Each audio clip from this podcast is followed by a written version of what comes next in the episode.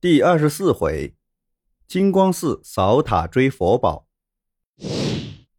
师徒四人早起晚睡的，又走了八百多里，来到祭赛国，见城里人来人往，一片繁华景象。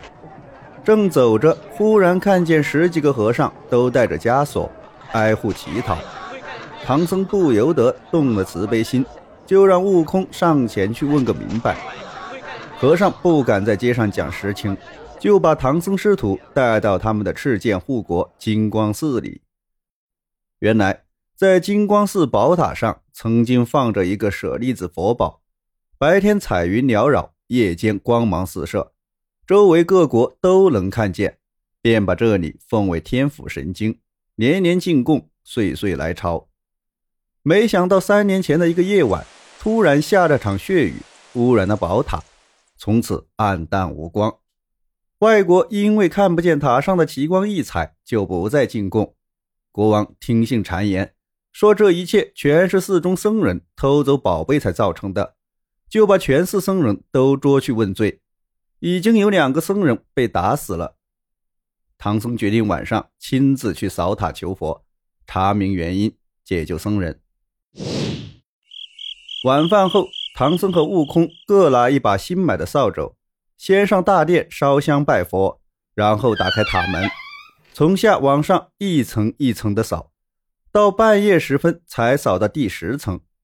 唐僧累得腰酸背痛，便叫悟空替他把上面的三层扫完。悟空扫到十二层时，听见塔顶有人讲话，就钻出塔门，踏着云去查看。他见第十三层塔里有两个妖精正在猜拳喝酒。便拦住塔门，叫道：“原来是你们偷走了宝贝！”悟空将两个小妖精抓去见唐僧。两个小妖精招出了真情，在离京城不远的乱石山碧波潭中，住着万圣龙王和女儿万圣公主、女婿九头驸马。前年，驸马跟龙王来到城里，下了场血雨，偷去佛宝。万圣公主又把王母娘娘的九叶灵芝草偷来。把佛宝放在坛里温养，让它昼夜放光。最近万圣龙王听说孙悟空要路过这里，就派鲶鱼精和黑鱼精来这巡视，打听唐僧师徒的虚实，好对付他们。为了证明寺中僧人的清白，悟空把两个小妖精穿了琵琶骨锁起来，准备第二天带去见国王。第二天，唐僧师徒拜见祭赛国国王。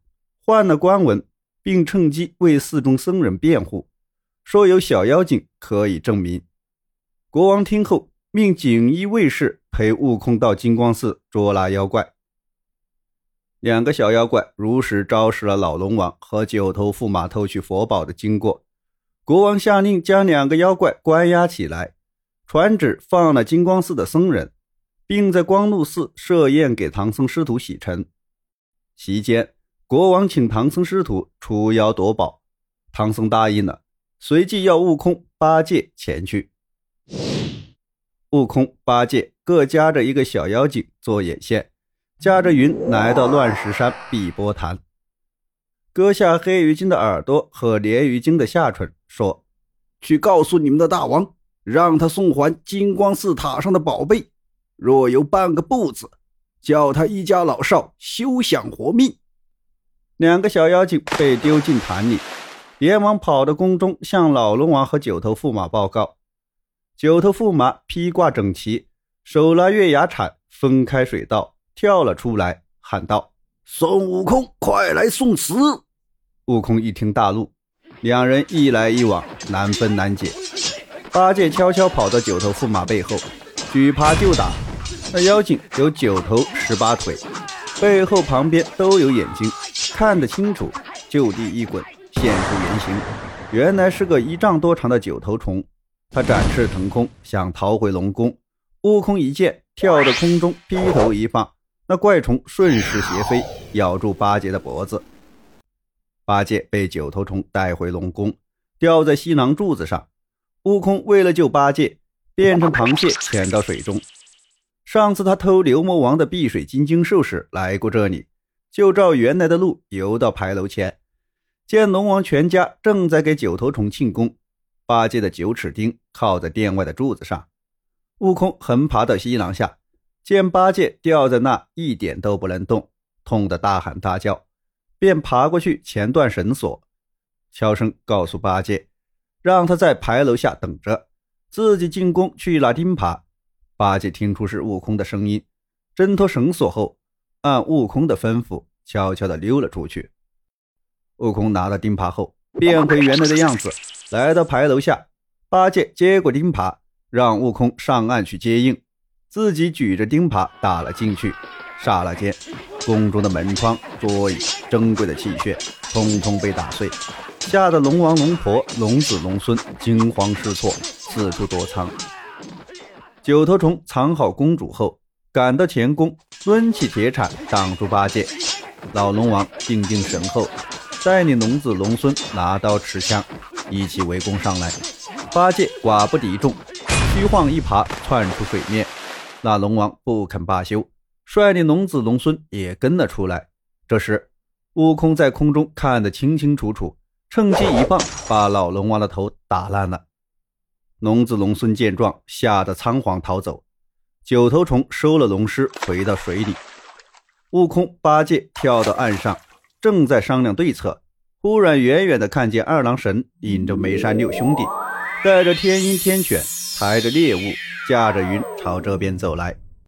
悟空想请二郎神帮助捉妖，但又因大闹天宫时被他降服，不好意思，就让八戒去求见。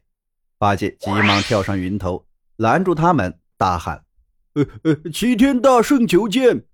二郎神一听，停下马车，忙叫梅山六兄弟去请悟空。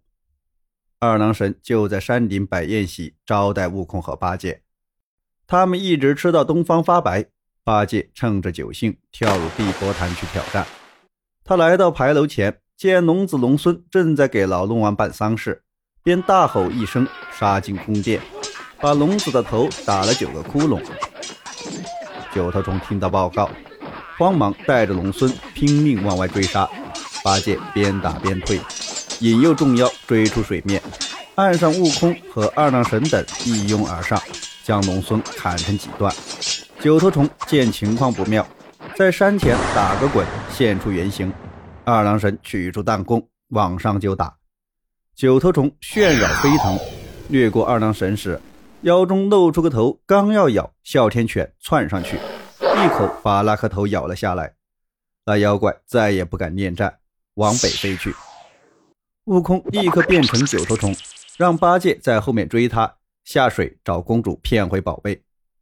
悟空二人进了龙宫，悟空一见万圣公主就说：“猪八戒追过来了，快把那宝贝藏好。”公主慌忙中也不分真假，忙将装佛宝的金匣子。和装九叶灵芝草的玉匣子就交给孙悟空，宝贝一到手，悟空就变回原样。